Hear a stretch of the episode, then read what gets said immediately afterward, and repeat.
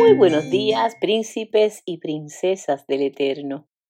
Nuestra lectura matinal para hoy, día 31 de octubre, lleva como título Hermoseará a los humildes.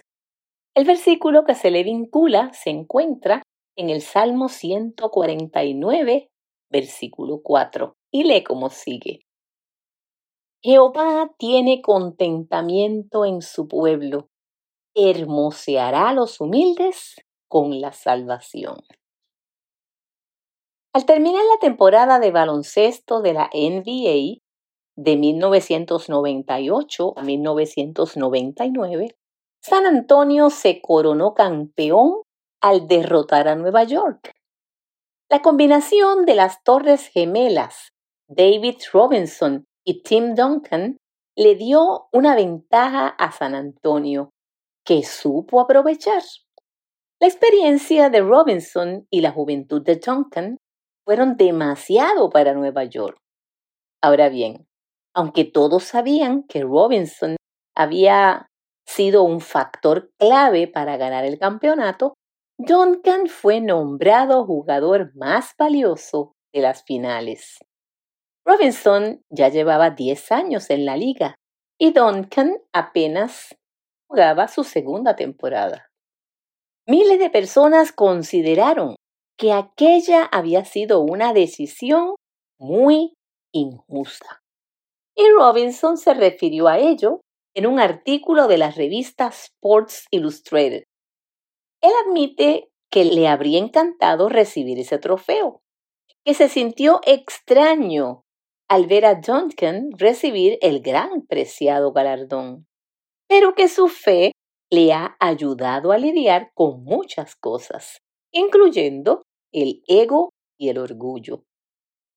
Y mientras veía a Duncan parado en el podio, pensó en la historia cuando David ayudó a Saúl a obtener la victoria sobre sus enemigos, los enemigos de Israel, y en cómo Saúl no disfrutó el triunfo porque no le gustó que la gente dijera, Saúl hirió a sus miles y David a sus diez miles.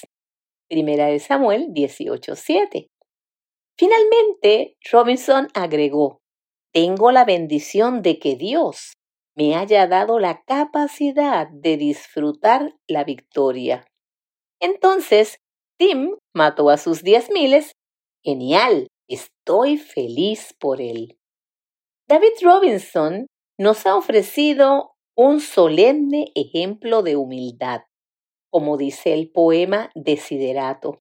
Siempre habrá personas más grandes y más pequeñas que tú. De ahí que el mejor camino en el que Robinson siguió, que es además el recomendado por Pablo, no hagan nada por rivalidad o por orgullo, sino con humildad, y que cada uno considere a los demás como mejores que él mismo. Filipenses 2.3. Lo que necesitamos es humildad, no fomentar la rivalidad.